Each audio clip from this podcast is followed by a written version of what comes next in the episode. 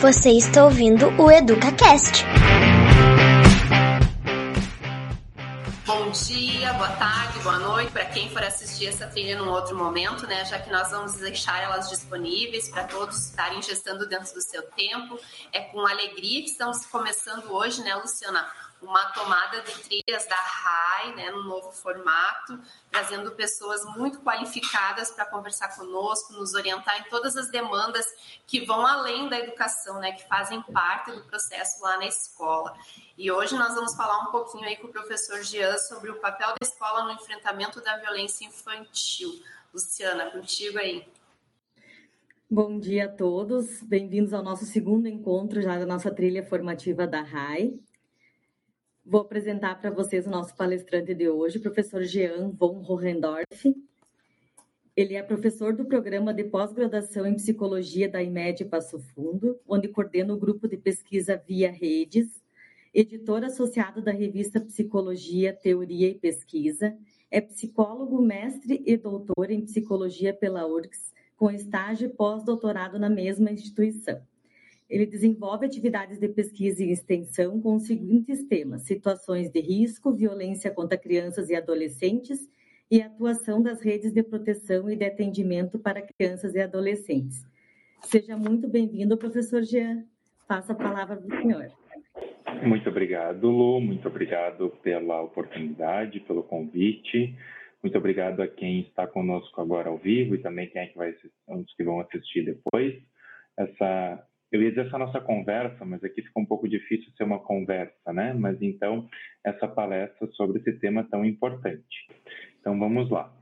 Então, como foi dito né, na apresentação inicial pela Angelita e pela Lu, hoje o que eu vou abordar com vocês é o papel da escola no enfrentamento da violência infantil. Eu sou o Jean, eu sou psicólogo de formação, mas toda a minha atuação profissional eu voltei tanto para o atendimento de crianças vítimas de violência, principalmente a violência sexual, e também uh, voltei a minha formação e minha atuação para pesquisa. Então, atualmente eu sou professor de psicologia na IMED, tanto da graduação quanto do mestrado. No mestrado eu coordeno um grupo de pesquisa chamado Via Redes, Violência, Infância Adolescência e Atuação das Redes de Proteção de Atendimento. Então, desde 2015, quando eu cheguei aqui à IMED, eu venho fazendo pesquisas, já fazia antes também, sobre a violência infantil. E o que eu vou compartilhar com vocês aqui são algumas informações importantes para a gente refletir qual é, afinal de contas, o papel da escola no enfrentamento de todas as violências. Sempre que eu dou uma palestra, eu costumo deixar muito explícito já no início que uma palestra de uma hora, uma hora e alguns minutos, ela não vai fazer com que as pessoas que assistam essa palestra elas dominem tudo que é necessário acerca desse desse tema. A violência infantil é um tema complexo que requer muito estudo. Então aqui o que eu espero com essa palestra é provocar quem estiver assistindo quem for assistir depois, provocar vocês para que busquem mais conhecimento, porque para atuação junto a crianças e adolescentes, a gente precisa de muita capacitação. Quando a gente fala, então, de atuação em casos de violência, essa capacitação deve ser maior ainda. Então, eu busco com essa palestra aqui instigar vocês e trazer algumas informações que possam ser importantes. Então, eu inicio com uma reflexão, né, com algumas perguntas. Na verdade, toda a minha apresentação aqui ela está baseada em perguntas.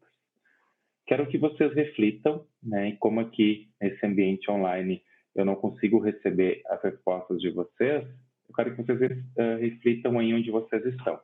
Quais são os ambientes que uma criança mais está, que ela mais frequenta? Parem para pensar sobre isso. E aqui eu vou refinar a pergunta e vou questionar o seguinte: quais são os dois ambientes que a criança mais frequenta desde que ela entra em idade escolar até aí o final da adolescência, começo da idade adulta. Então, salvo raras exceções, esses dois ambientes são a casa dessa criança, onde ela tem então seus laços familiares, e lembrando que família já caiu há muito tempo a ideia de termos um único conceito de família. Hoje em dia, a perspectiva na psicologia e outras ciências, tanto sociais quanto da saúde, é que ao invés de termos um conceito de família como nós tínhamos algum tempo atrás, dizendo que a família era constituída por um pai, uma mãe e seus filhos, hoje em dia a ideia é que a gente não conceitue mais, mas que a gente busque identificar as diferentes configurações familiares. Né? Então, lembrando também que família não diz respeito apenas a vínculos consanguíneos, mas principalmente de afeto e de confiança. Então, o primeiro ambiente que a criança ela mais está, o primeiro ambiente de socialização dela é a família. Depois disso, ela acaba né, tendo outro ambiente em que ela passa parte do seu dia, pensando aí num contexto sem a pandemia, obviamente, que é a escola e principalmente a sala de aula.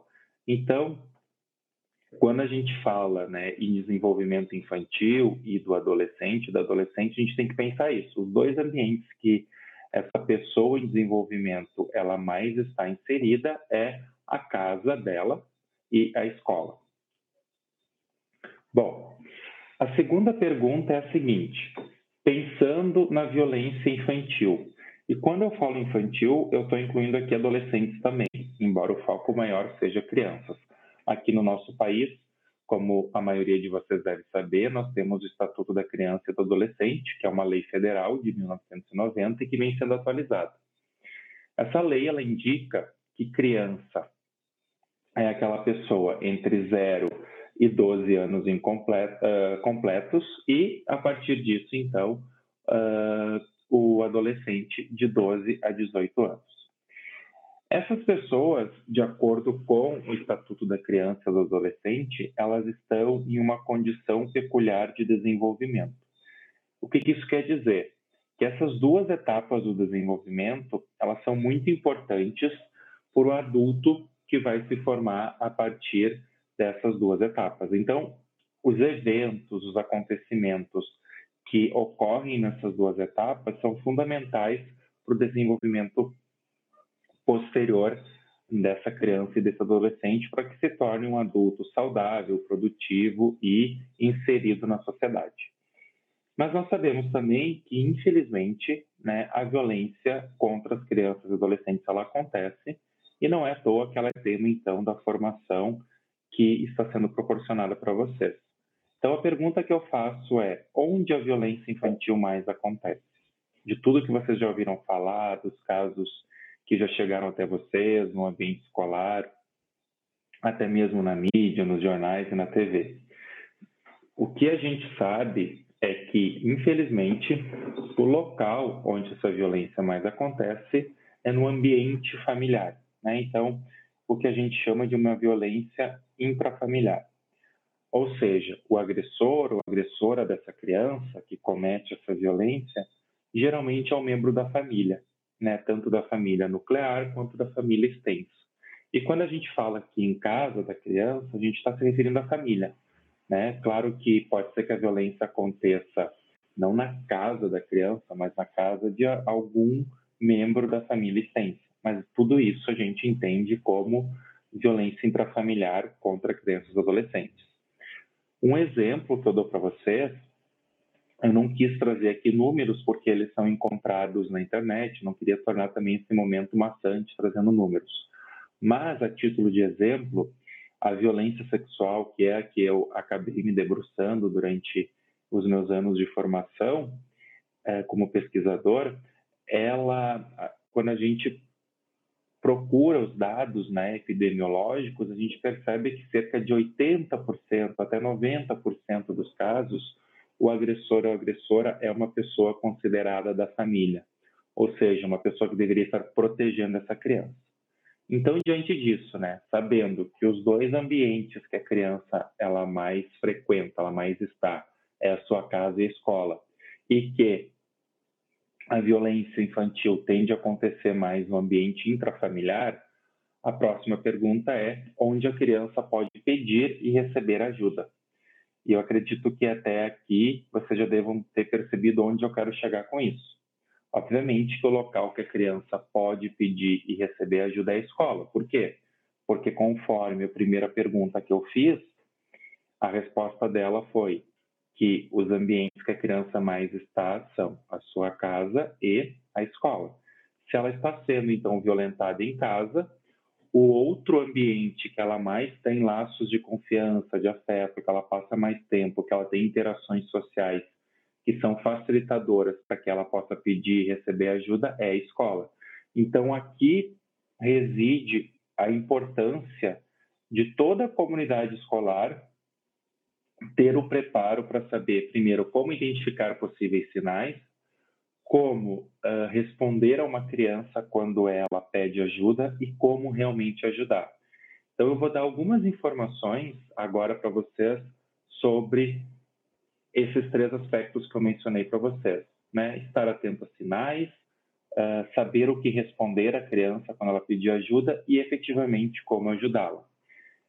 Então, a primeira coisa que a gente tem que refletir e buscar responder. Eu falei para vocês, né, que a minha fala hoje ela seria pautada em perguntas. Então, a pergunta que eu trago para vocês a partir desse início é: quais são os tipos de violência infantil? A gente precisa, para conseguir ajudar essa criança, ter muito explícito o que é violência infantil, o que é considerado violência, o que não é. Isso é muito importante porque nós vivemos uma sociedade que em certa medida, ela é pautada na violência. A gente tem questões culturais muito fortes, o machismo, o patriarcado, que eles são fatores de risco muito importantes para a violência, ou seja, eles de alguma forma eles propiciam que a violência aconteça. Então, né, é esperado que, uh, de acordo com o machismo e com o patriarcado, que o homem ele seja violento, que ele possa fazer aquilo que ele quiser, e com isso, quando eu digo que é esperado, eu não estou dizendo que é o correto. A gente sabe que o machismo e o patriarcado são nocivos à sociedade, mas eles fazem parte dela. Então a gente precisa saber, já que isso está enraizado na nossa cultura, e para muitas pessoas algumas formas de violência podem não ser vistas como violência, nós que pertencemos ao que a gente chama de rede de proteção dessa criança, nós precisamos ter ciência de quais são os tipos de violência.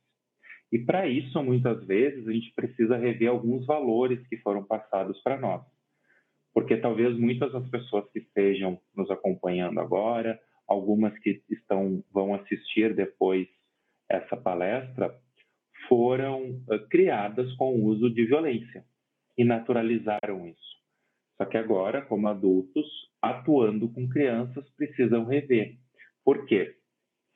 Porque quando a gente fala de alguns tipos de violência, principalmente a violência física contra crianças, há uma tendência cultural, não só aqui no Brasil, mas em alguns países, de considerar que algumas expressões dessa violência física não seriam violência.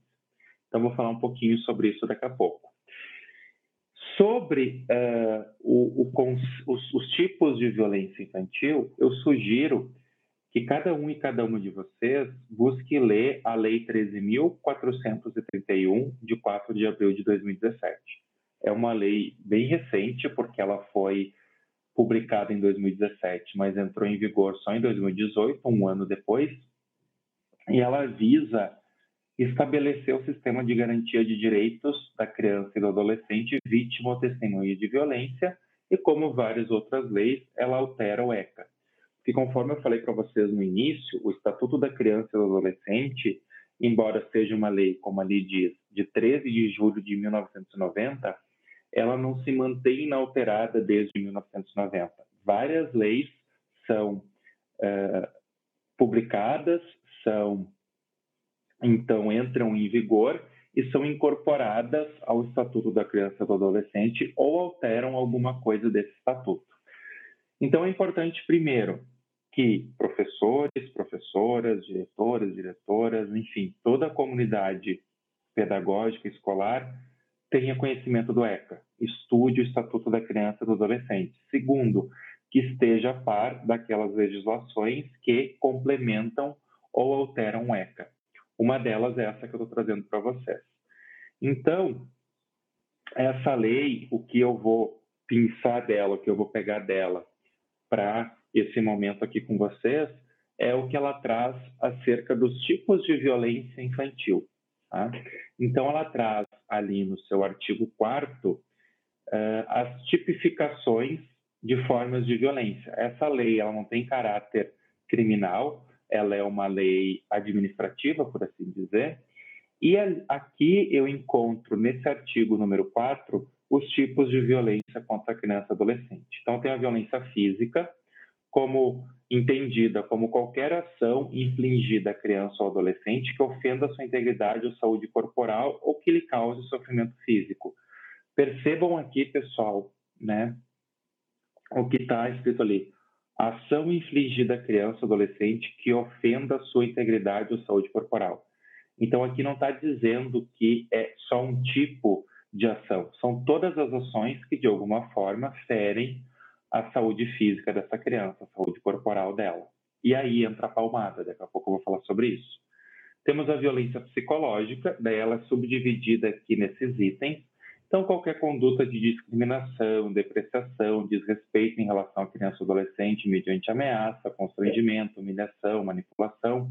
Enfim, eu não vou repassar todas, todos os conceitos com vocês, porque, como eu falei para vocês, essa palestra é muito mais um convite para que vocês se aprofundem no tema do que trazer todas as informações, porque isso seria impossível no período que a gente tem. Então, além da violência psicológica, temos a sexual e também a violência institucional. É claro que essa lei não esgota os tipos de violência, né? E ela traz uma tipificação, ou seja, uma organização, por assim dizer, dos tipos de violência a partir do ato que é cometido contra a criança. Mas a gente pode ter outras organizações, por assim dizer, dos tipos de violência. Uma outra possibilidade é dividir elas entre intrafamiliar e extrafamiliar. Então, a violência física ela pode ser intrafamiliar, quando um membro da família ele acaba então cometendo a violência física, ou extrafamiliar. E extrafamiliar, então, aquelas que acontecem fora do ambiente familiar e que não têm então, como agressor ou agressora, uma pessoa considerada da família. E aí a gente tem, por exemplo, a violência institucional, que é aquela que é praticada, vocês podem ver aqui ó, no item 4, aqui ao final, na última linha do slide, como aquela, então, que é praticada por instituição pública ou conveniada, inclusive quando gerar revitimização. O que, que, quer dizer revitimização, pessoal? Isso é uma questão bem importante quando a gente fala no ambiente escolar.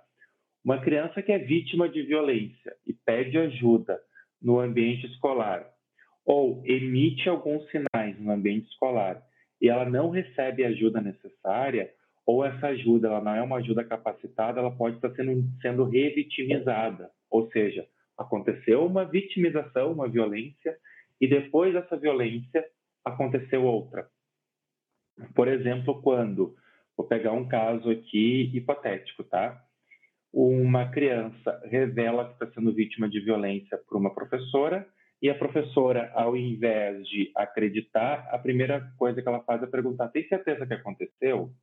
Mas será que teu pai faria isso contigo? Ou seja, está induzindo uh, que aquele relato da criança não é real. Isso é uma forma de revitimização a gente sempre parte do princípio que sim, se a criança está pedindo ajuda, algo está acontecendo. E a gente precisa, então, a primeira coisa é verbalizar que acredita no relato. Ao final, eu vou trazer para vocês algumas dicas de como responder quando a criança pede ajuda.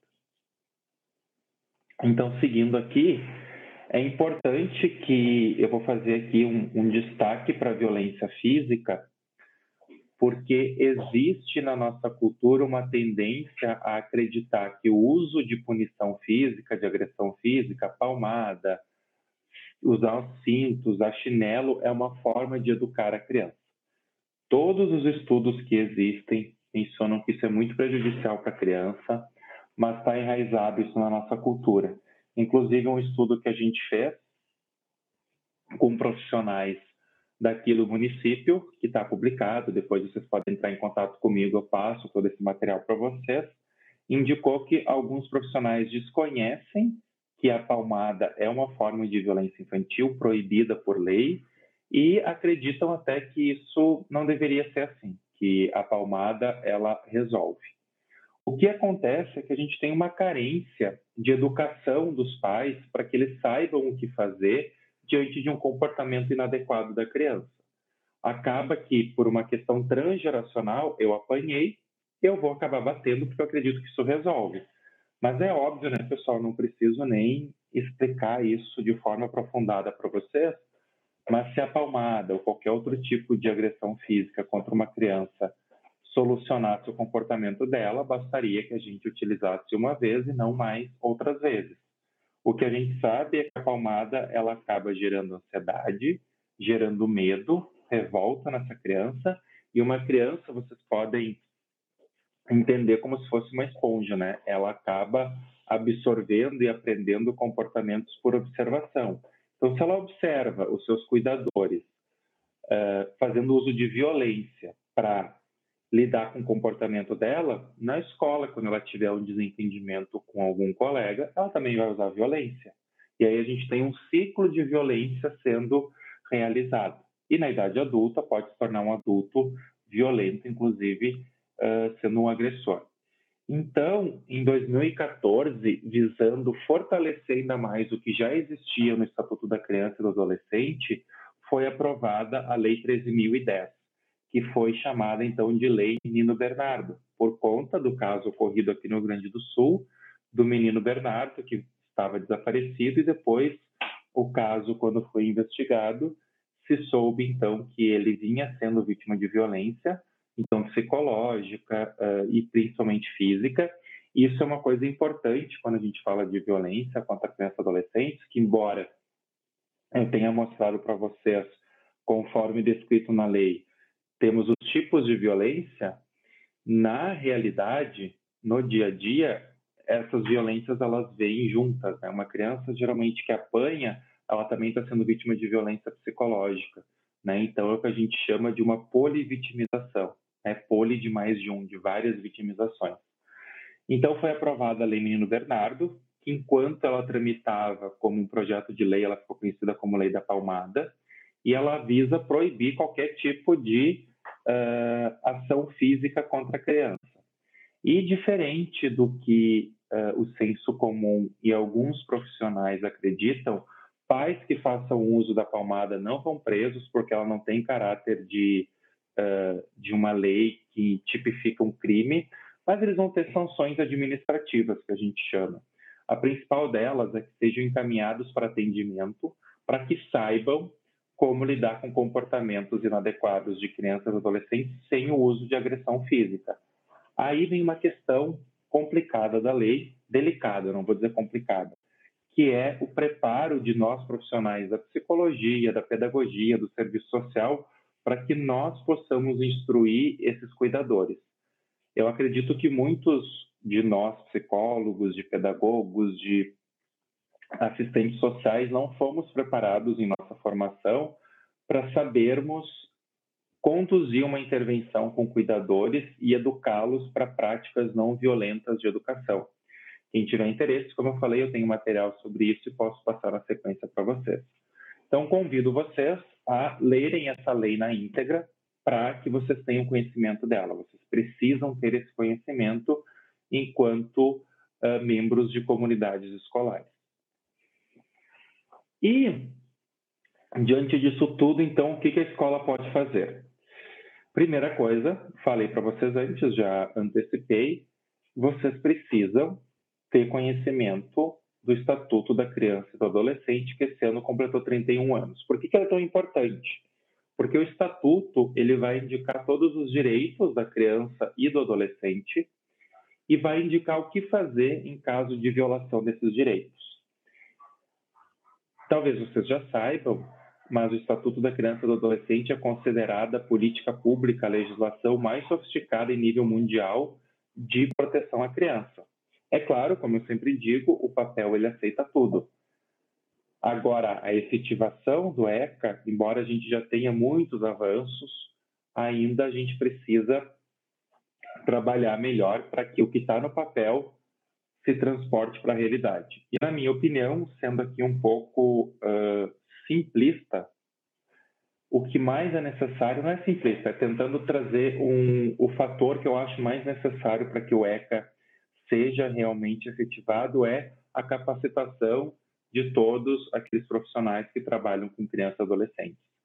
E aí eu acredito que os professores, junto aos conselheiros tutelares, são os profissionais que mais precisam dessa capacitação, porque os professores, como nós vimos no início, e toda a comunidade escolar, né, são os que estão em mais contato com a criança fora do ambiente doméstico e familiar, e os conselheiros tutelares, conforme vocês uh, já devem saber ou vão ficar sabendo quando estudarem o ECA, são os profissionais responsáveis por fazer valer os direitos da criança do adolescente e protegê-la junto a outros serviços da rede quando casos de violência são então descobertos. Tá? Então eu vou mostrar aqui para vocês três artigos do ECA que são muito importantes quando a gente fala em violência infantil. Então, o primeiro é o artigo número 5, que ele vai dizer que nenhuma criança ou adolescente será objeto de qualquer forma de negligência, discriminação, exploração, violência, crueldade e opressão, punido na forma da lei qualquer atentado por ação ou omissão aos seus direitos fundamentais. Ou seja, eu brinco que esse artigo 5 ele é o artigo do mundo ideal, um mundo em que crianças e adolescentes não são vítimas de nenhum tipo de violência. E aqui eu quero fazer um, um link lá com os tipos de violência que eu trabalhei com vocês antes, que eu apresentei para vocês, porque aqui diz, né, que é qualquer forma de violência, seja por ação ou omissão. Então, quando uma criança é vítima de violência física, ela sofreu uma ação né, de um adulto ou de qualquer outra pessoa que né, uh, causou dor, causou algum dano à sua saúde corporal. Mas, por exemplo, a gente tem casos de negligência. E nesse ponto eu tenho uma, uma crítica à Lei 13.431 de 2017, que eu apresentei para vocês, porque ela não menciona a negligência. A negligência é um tipo de violência que acontece pela omissão, ou seja, se omite os cuidados que aquela criança necessita, deliberadamente. E por que, que eu estou enfatizando isso, né? Deliberadamente. Porque muitos casos que chegam como negligência até os serviços da rede não são negligência, porque os pais não têm condições de prover para aquela criança o necessário para ela sobreviver. Porque existe uma outra violência por trás, que é o que a gente chama de uma violência estrutural e social, que é quando o sistema público, o governo, deixa de atender os seus cidadãos uh, naquilo que é o mais básico para sobreviver. Então, um pai ou uma mãe que tem uma, uma criança que está passando fome, que não tem roupa para vestir, e isso se dá por uma questão de extrema pobreza, ele não, não está sendo negligente. Né? Ele precisa, então, de ajuda para ser inserido em, em algum tipo de programa social.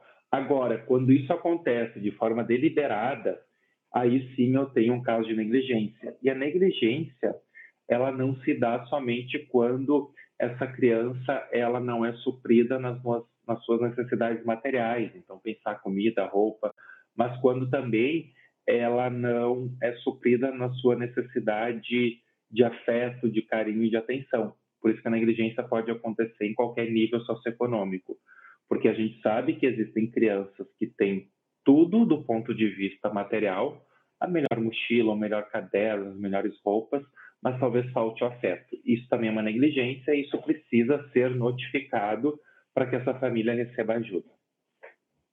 O artigo 13, então, para mim o mais importante do ECA, para a nossa conversa aqui hoje, é uh, o artigo, então, que menciona o seguinte: bom, se acontecer casos de violência, ela precisa ser notificada. E aqui é um ponto bem importante que eu vou retomar daqui a pouco esse artigo aqui para enfatizá-lo. E o artigo 245, ele menciona que se estabelecimento de atenção à saúde, médicos, professores ou os responsáveis por estabelecimento de atenção à saúde e de ensino fundamental, pré-escola e creche, se eles deixarem de comunicar os casos de violência que tenham conhecimento envolvendo suspeita ou confirmação de maus tratos, e aqui maus tratos é um sinônimo para violência, vai sofrer uma multa de 3 a 20 salários mínimos. E agora eu retomo o artigo 13, deixando aqui duas palavras bem em evidência, porque vocês, se vocês saírem daqui lembrando disso e entendendo isso, essa uma hora que a gente vai ter juntos, talvez um pouco mais, talvez um pouco menos, já vai ter valido muito a pena. Tá? Os casos de suspeita, de acordo com o artigo 13 do ECA, de suspeita ou confirmação de castigo físico, de tratamento cruel ou degradante e de maus tratos contra criança ou adolescente serão obrigatoriamente comunicados ao Conselho Tutelar da respectiva localidade, sem prejuízo de outras providências legais. Quem está falando isso não é o Jean, que está aqui falando com vocês, é uma lei federal e ela está dizendo que é obrigatório que os casos de suspeita ou confirmação de qualquer tipo de violência sejam comunicados ao Conselho Tutelar. E aqui eu vou fazer algumas considerações para vocês. O nosso papel, enquanto o papel de vocês, enquanto comunidade escolar, não é investigar se está acontecendo violência. Se vocês têm a suspeita, vocês comunicam o Conselho Tutelar. O que é feito no Conselho Tutelar é uma notificação e não uma denúncia, tá? Embora vocês possam já ter ouvido e certamente ouvirão muitas vezes a palavra denúncia, ela é utilizada de forma inadequada. A notificação, que é o que a gente faz, é tornar público, pública, melhor dizendo, uma informação que eu tenho. Eu tenho a informação de que essa criança ou está sendo vítima de violência porque ela me contou, ou porque eu vi, ou porque eu suspeito de acordo com os comportamentos dela. Eu comunico isso, eu notifico isso com o objetivo de proteger a criança. O meu objetivo com a notificação não é incriminar o possível agressor é claro que eu vou ter que indicar quem pode ser o agressor ou agressora se eu tiver essa informação. Mas a denúncia ela vai acontecer, pessoal, somente depois que esse caso ele foi comunicado no conselho, o conselho vai procurar proteger essa criança. Aí vai ser feita uma comunicação, independente da vontade da família ou da criança, entre conselho e delegacia, vai ser feita uma comunicação para que a delegacia averigue os fatos. Aí sim vai caber ao delegado ou delegada fazer uma investigação. Se o delegado delegado entender que ele tem informações, que ele tem provas suficientes, ele vai enviar esse inquérito lá para o Ministério Público. O Ministério Público vai olhar para esse material e, se houver indícios que comprovam de alguma forma que o, a pessoa Uh, pegar um exemplo aqui, que o pai batia na criança ou cometia violência sexual contra a criança, daí sim o Ministério Público vai oferecer uma denúncia que depois vai ser então julgada no uh, juizado. Então entendam que a denúncia ela vai acontecer lá na frente, o Ministério Público que vai oferecer ou não. O que eu faço diante de uma suspeita ou confirmação, que vocês fazem como comunidade escolar, é uma notificação visando proteger a criança. E eu já adianto aqui a resposta de uma pergunta que geralmente ocorre, que é a seguinte, tá, mas se eu faço a notificação e aquela pessoa que é a provável agressora ou agressor não é, e aí eu acusei alguém injustamente. Não, tu não acusou ninguém injustamente. A única coisa que tu fizeste foi essa criança está em perigo, olhe para ela. A gente tem que parar com a lógica de tentar proteger um possível agressor ou agressora para de uma vez por todas, se conscientizar que o nosso papel enquanto parte dessa rede de proteção da criança é tentar protegê-la. Eu acredito que todos e todas vocês aqui uh, vão ter muito mais facilidade e tranquilidade em saber que vocês estão buscando proteger uma criança diante de uma suspeita ou confirmação do que se eximir de fazer isso, deixar de fazer para tentar proteger um provável agressor. Então, e isso também é uma questão cultural na nossa sociedade, que parece que a gente sempre busca culpabilizar a vítima e proteger o agressor. Isso precisa acabar. Então, como fazer a notificação? A notificação deve ser feita, como é, mencionado no ECA, preferencialmente ao Conselho Estelar.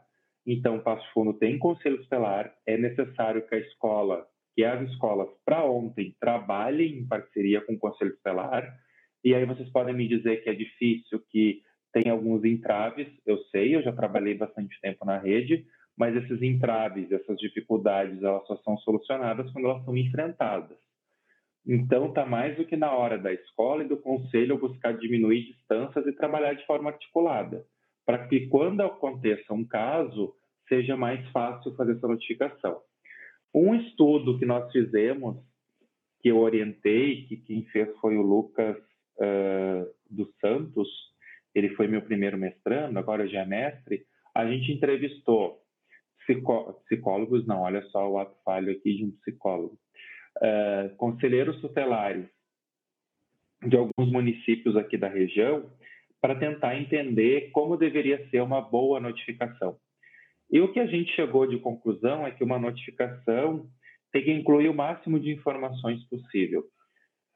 Os conselheiros, nesse estudo, não nos indicaram qual é a melhor forma, mas de acordo com a minha experiência profissional, eu indico que essa notificação, ela pode, num primeiro momento, ser feita por telefone, e-mail e tal, mas em algum momento é necessário formalizar isso uh, num documento impresso que é entregue no conselho, que esse conselheiro, então, vai ter todas as informações sobre esse caso registradas e que, preferencialmente, esse documento seja impresso em duas vias. Uma via o conselheiro recebe ou a conselheira, e outra via o conselheiro vai, se tiver um carimbo, vai carimbar e dizer em que dia recebeu. Para a escola também ter a segurança de, se em algum momento algo acontecer nesse caso, mostrar que sim fez a notificação. E nós temos então aqui os checklists de quais informações são necessárias a partir desse estudo que nós fizemos.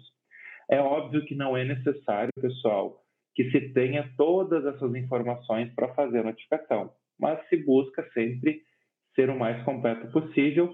E nós temos também um, um modelo né, de como fazer essa notificação. Devido ao adiantado da hora, eu não vou ler com vocês o modelo e tudo mais. Quem quiser, eu vou deixar os meus contatos ali. Eu também posso passar para a Lu depois o artigo que nós publicamos, em que ao final do artigo tem esse checklist e essa, essa, esse modelo de notificação. Daí vocês podem utilizar ou adaptar se for necessário. Bom, para a gente se encaminhar para o final também, para ter alguns minutos aí para que eu possa responder eventuais perguntas ou até mesmo né, explicar melhor alguma coisa que não tenha ficado muito esclarecida, muito explícita para vocês.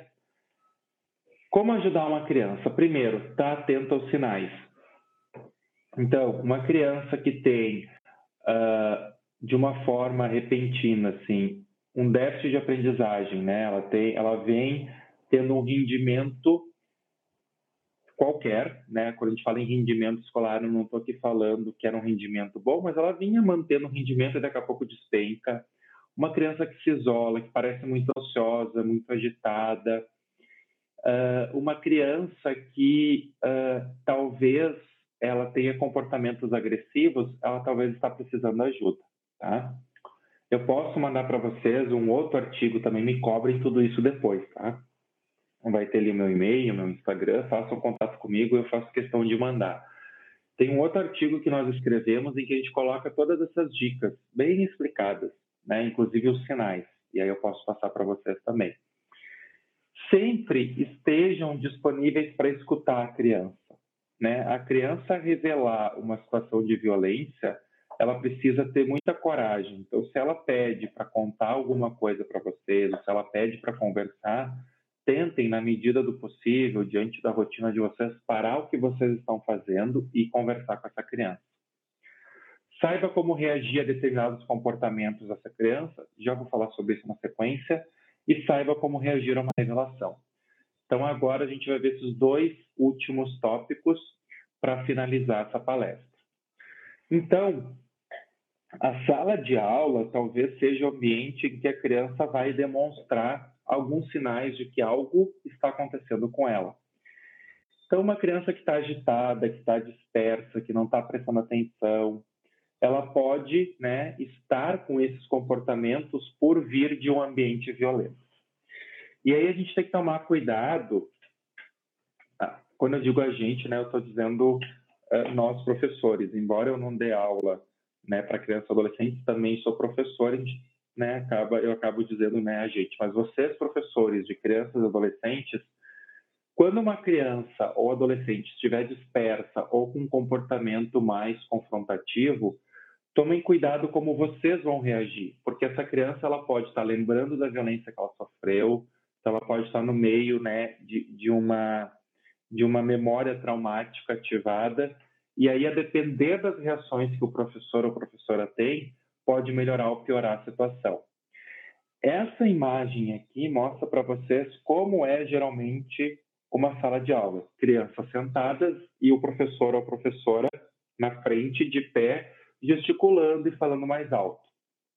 Por si só, essa, uh, essa configuração pode trazer para crianças vítimas de violência uma certa insegurança, porque elas estão numa posição de vulnerabilidade, elas estão sentadas enquanto a outra pessoa está de pé e gesticulando. Claro que para dar aula tem que ser assim, ninguém está dizendo que tem que mudar. Mas se vocês forem chamar a atenção de uma criança que está com qualquer comportamento inadequado na sala de aula, tomem cuidado para não chegarem muito perto dela, de pé e gritando com ela, levantando o tom de voz, porque isso pode acionar nela essas memórias aqui, é como a violência acontecia geralmente. Um adulto numa posição de autoridade, gritando com ela e ameaçando ela. Então, se vocês perceberem que uma criança ela está com um comportamento inadequado, busquem se aproximar dela num tom de voz ameno, com contato ocular uh, com ela. E como ela está sentada, quando vocês forem conversar, tentem se abaixar no nível do contato ocular dela e falem assim: Oi, eu sou o professor Jean, eu estou aqui e eu quero te ajudar. Eu estou percebendo que está agitado, desatento, e eu quero que tu volte a prestar atenção na aula. Então, qualquer coisa, tu pode vir falar comigo se tu precisa de alguma ajuda. Pronto. A tendência, pessoal, é que tu desarme a criança porque se vocês entrarem na mesma, eh, se vocês entrarem numa postura confrontativa com essa criança, isso pode acionar nela o que a gente chama de um sistema de luta ou fuga, quando ela se percebe ameaçada, e ela pode ou dispersar mais ainda, ficar mais desatenta até sair da sala, ou ela pode tentar se defender partindo para luta. E isso não termina bem. Então, cabe ao professor ou professora, que é um adulto, que tem acesso a essas informações, tentar solucionar esse momento de crise. Bom, uma criança que conta para um professor uma professora que está sendo vítima de violência. Então, ela chegou e contou. Primeira coisa que esse professor, essa professora tem que fazer é verbalizar que acredita no relato dessa criança. Então, imagina que a criança chegou e contou. Durante a narrativa da criança, enquanto ela estiver falando sobre o que aconteceu, não interromper a criança, não fazer perguntas, tomar cuidado com expressões faciais de espanto, tá? Isso é bem importante. A criança parou, olha, eu quero que tu saiba, João, né, um nome aí que surgiu agora, que eu acredito em tudo que tu me falaste. Eu quero, ali o ponto 4, esses números não são uma ordem, tá, pessoal? É só uma organização que eu fiz.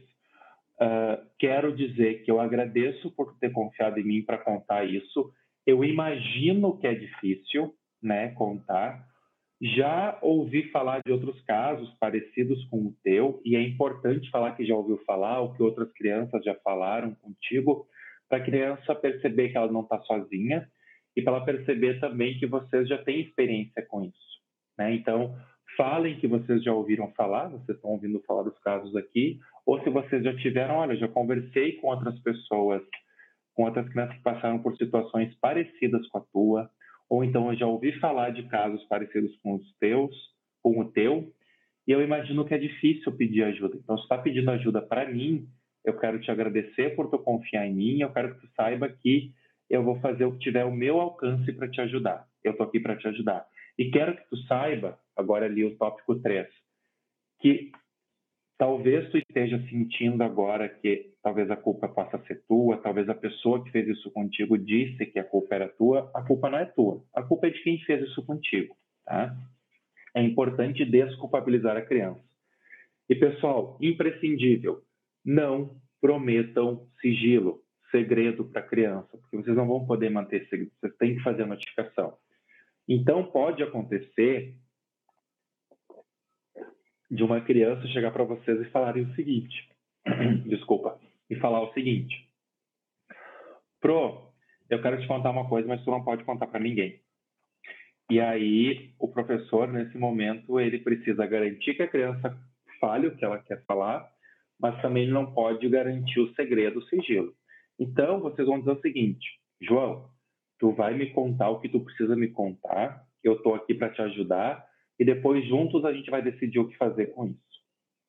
Então, eu não prometo segredo e também não digo o que vai acontecer nesse momento, porque não é o momento ainda de dizer.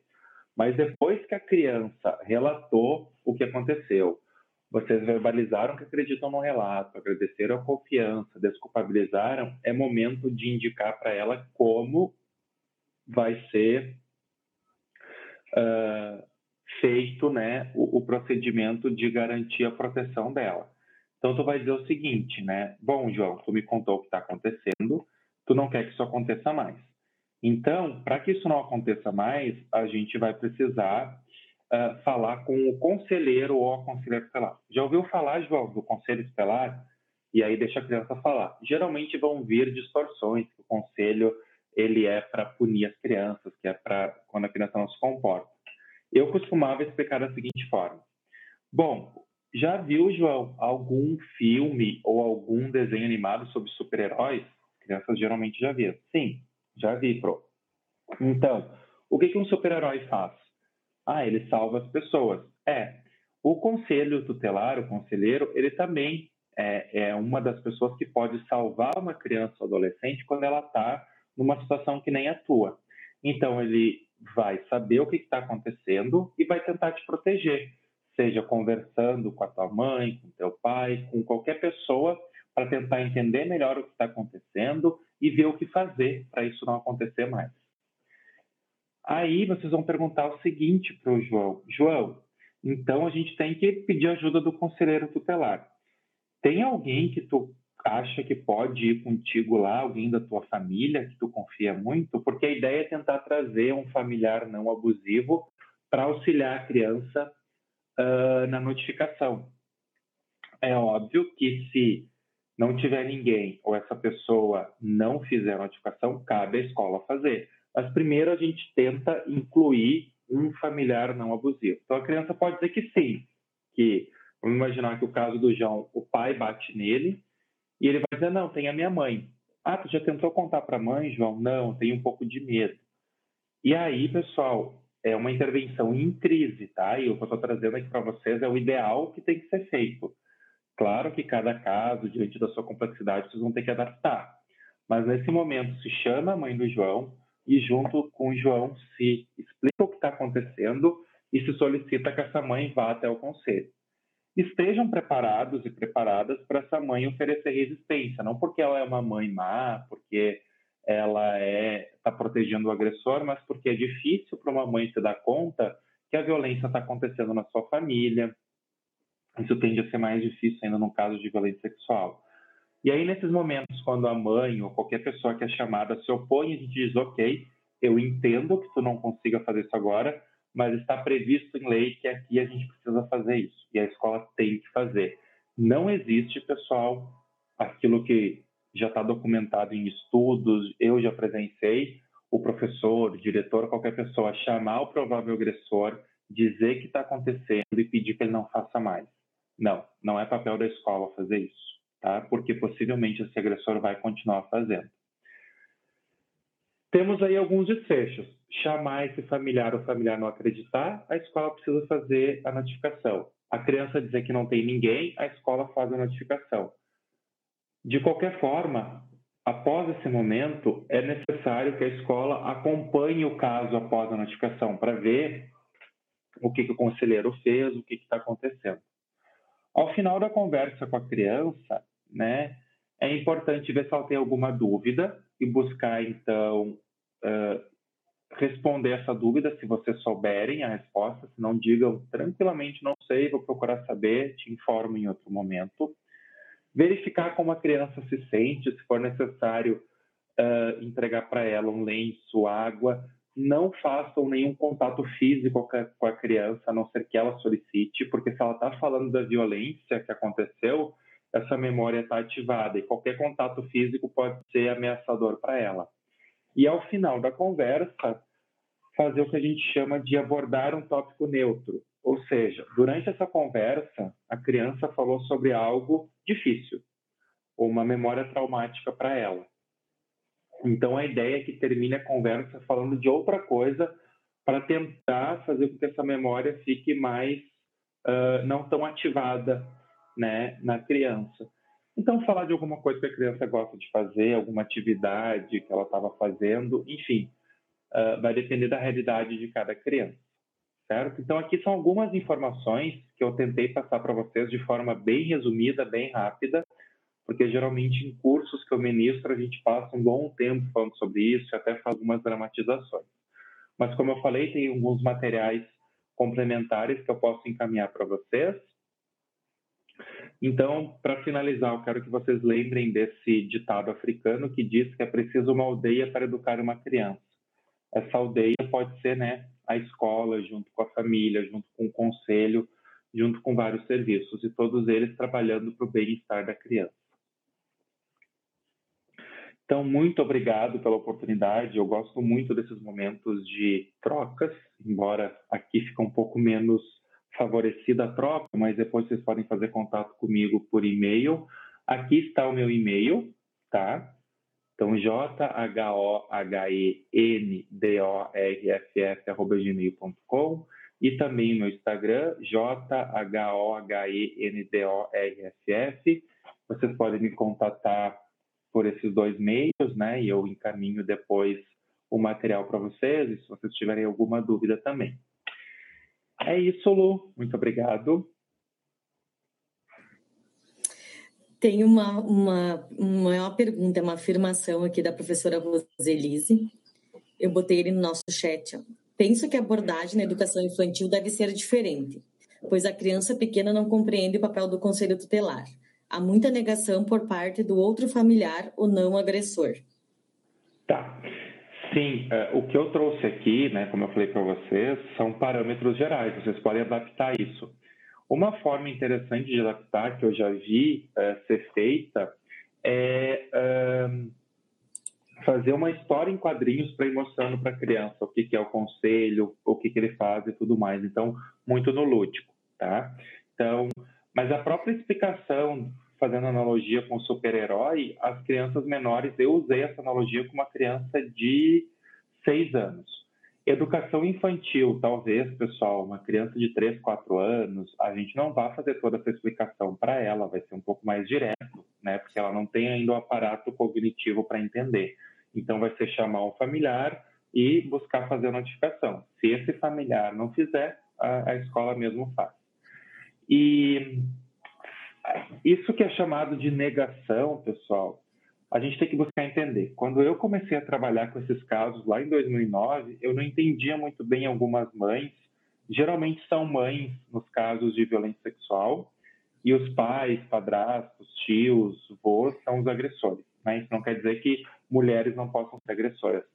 Num primeiro momento negavam. Só que aí a gente tem que partir de uma postura de não julgamento para uma postura de entendimento, que é a seguinte: parem vocês para pensar. Não é melhor num primeiro momento acreditar que a criança está mentindo, que isso pode ser uma fantasia e, e, não é, porque a criança só fantasia com aquilo que ela conhece. Então, o primeiro momento é esperada essa negação. E aí é o momento que a gente tem que ser enfático com essa mãe. Olha, eu entendo que nesse primeiro momento seja difícil para ti compreender tudo o que está acontecendo, mas o teu filho, a tua filha precisa de proteção agora. Então, se tu está dizendo que tu não vai até o conselho fazer essa notificação, eu farei, a escola fará, tá? O que não pode é, diante dessa negação, não fazer nada, porque essa negação ela é esperada e ela tende, com o tempo, isso estudos tanto um estudo que nós fizemos aqui no nosso grupo de pesquisa, quanto outros estudos em outras partes do Brasil e no mundo, indicam que a tendência, depois desse momento de negação, as mães terem posturas muito protetivas em relação a essa criança. E essa notificação que a escola fa faz para o conselho tutelar, ela fica no anonimato ou o conselho pode dizer para a família que foi à escola? Não, o conselho ele tem a obrigação de manter uh, essa informação sigilosa. Por isso que é importante ter uma, uma vinculação boa entre escola e, e conselho, porque a gente não pode esperar que um caso de violência aconteça para que haja essa aproximação. Busquem fomentar, né, articular desde agora. Porque aí, quando um caso acontecer, for feita a notificação, esse conselheiro também já vai estar preparado, vai saber como agir. Porque a mesma coisa que acontece muitas vezes, pessoal, com a falta de preparo de professores, e, e, não se sintam aqui atacados com esse meu comentário, porque é uma realidade, os estudos mostram, psicólogos não estão preparados, professores não estão preparados, conselheiros também não estão. Falta capacitação. Então, quando a gente une esforços, a escola se aproxima do conselho e fala, ó, quando a gente tiver um caso, a gente vai encaminhar, vai ser dessa forma, vai ser por escrito, a gente solicita, conforme é nosso direito, que isso seja mantido em sigilo, tu já evita que lá na frente aconteça alguma coisa. Então, talvez uma das, das questões importantes, uma das ações importantes que vocês, enquanto comunidades escolares, possam fazer é procurarem o conselho mais próximo, né, o que responde pela área de abrangência da escola, e procurar dialogar, fazer reuniões para que os casos, quando sejam notificados, eles sejam conduzidos da melhor forma possível, não gerando né, complicações, né, quando, por exemplo, vaza, que foi a escola que fez a notificação. Professor, seria isso? Não tem mais nada no chat? Então tá bom. Quero agradecer muito a tua presença, a tua disponibilidade, gratidão por esse momento de aprendizado. Foi uma escuta maravilhosa, tirou muitas dúvidas, com certeza. Uhum tá? Deixou um pouquinho a gente mais tranquila também. Sim. Quero agradecer muito, muito, muito mesmo. Muito obrigada. Então, tá bom. Eu que agradeço também, Lu, pelo convite. Sempre bom poder né, é, compartilhar um pouco do que eu venho estudando junto com os meus alunos e aprendendo também.